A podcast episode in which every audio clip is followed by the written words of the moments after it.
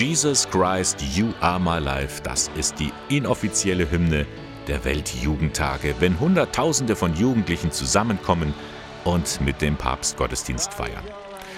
Auch Anfang August wird dieses Lied wieder zu hören sein, denn vom 1. bis 6. August findet der nächste Weltjugendtag statt in Lissabon, der Hauptstadt von Portugal.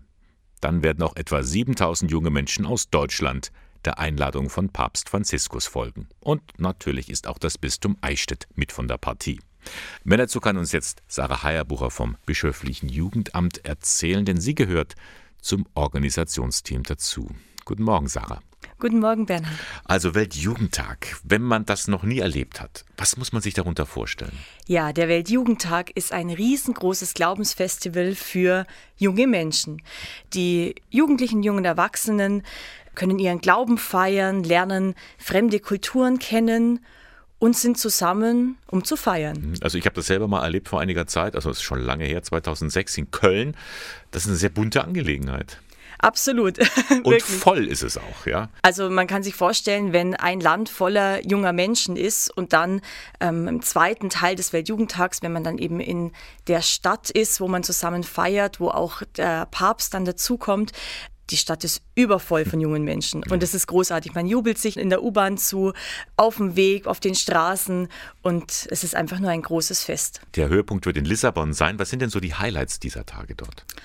Ja, der Weltjugendtag ähm, ist zum Glück nicht nur ein Tag mit 24 Stunden, sondern der setzt sich zusammen aus ähm, zwei Bereichen. Und zwar ähm, gibt es erstmal die Tage der Begegnung.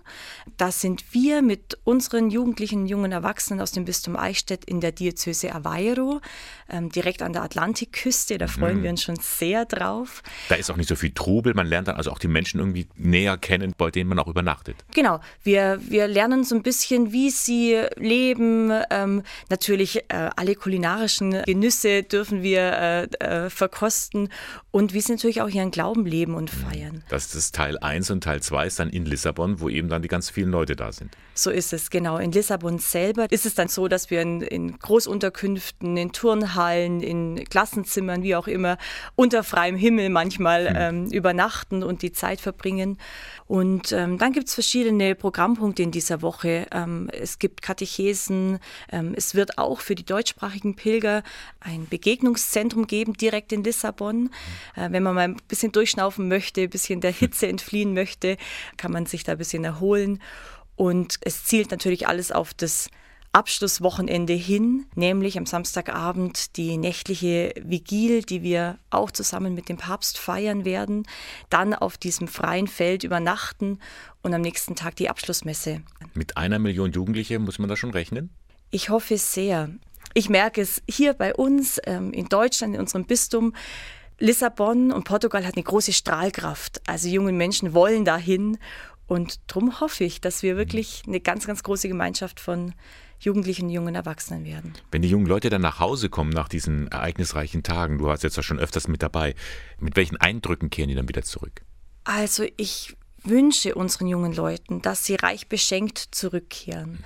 Zum einen weil sie Tage erlebt haben voller Freude, dass sie gemerkt haben, dass Kirche jung sein kann, dass sie erleben dürfen, da ist eine ganz, ganz große Gemeinschaft von junger Menschen, die mit ihnen glauben. Ähm, das wünsche ich ihnen sehr. Und natürlich äh, wünsche ich unseren jungen Leuten, dass sie vielleicht die ein oder andere Freundschaft mehr im Gepäck haben. Weil es ja eine internationale Geschichte ist. Ja, man kriegt richtig Lust, äh, daran teilzunehmen. Ähm, Sarah, du bietest äh, zusammen mit dem Jugendamt in Bistum Eichstätt diese Reise an. Man muss sich beeilen mit der Anmeldung. Es sind nur noch wenig Plätze frei. Absolut, genau. Wir haben nur noch ein paar wenige Plätze. Bis zum 10. März geht noch der Anwendungszeitraum. Also meldet euch schnell an, liebe Jugendliche, liebe junge Erwachsene, wenn ihr Lust habt. Das ist wirklich ein einmaliges Erlebnis, weil man wird diesen Ort so nicht mehr wieder erleben wie bei einem Weltjugendtag.